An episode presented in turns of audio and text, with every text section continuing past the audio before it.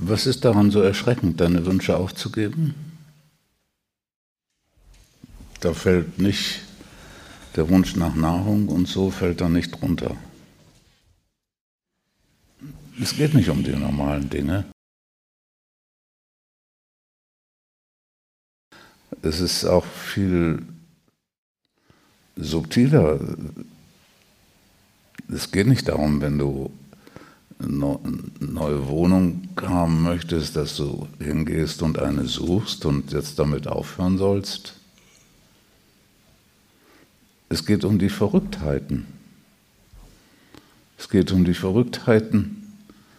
Wenn ich das und das geschafft habe, dann stehe ich gut da und dann bekomme ich Bewunderung und dann nehmen mich alle wichtig. Um solche Verrücktheiten geht es. Es geht darum zu denken oder diesen Ideen nachzurennen, wenn ich das habe, dann wird mich das Erfüllung geben und ein glückliches Leben machen.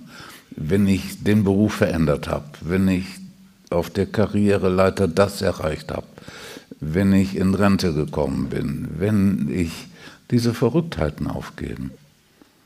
Ob du dir ein neues Auto kaufst oder ein gebrauchtes oder was auch immer, da kümmert sich die Unendlichkeit nicht drum.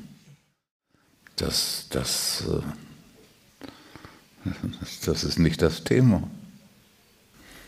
Du musst dich fragen, was würde meine Bewegung zur Erleuchtung stören?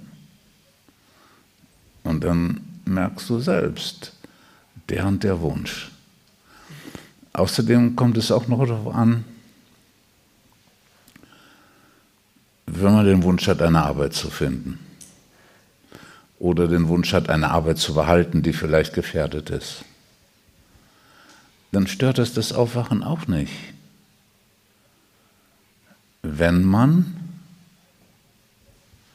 wenn man den Wunsch verbindet, möge das so eintreten, wie es meinem Aufwachen am meisten dient wenn es dem Aufwachen dienlich ist, eine Arbeit zu bekommen, dann möchte ich doch gerne eine Arbeit haben.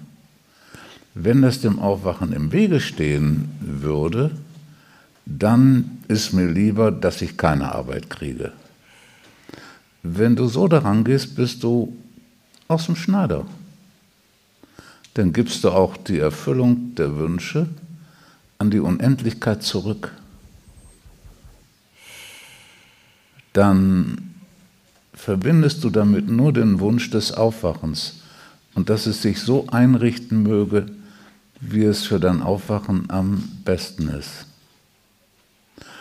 Das Gute daran ist, wenn du dann keine Arbeit kriegst, bist du nicht schuld, sondern dann ist das, weil das dem Aufwachen mehr dient. Ja, will damit nur zeigen, deswegen sagte ich, dass man dann aus dem Schneider ist, dass man dann nicht mehr an den Resultaten klebt.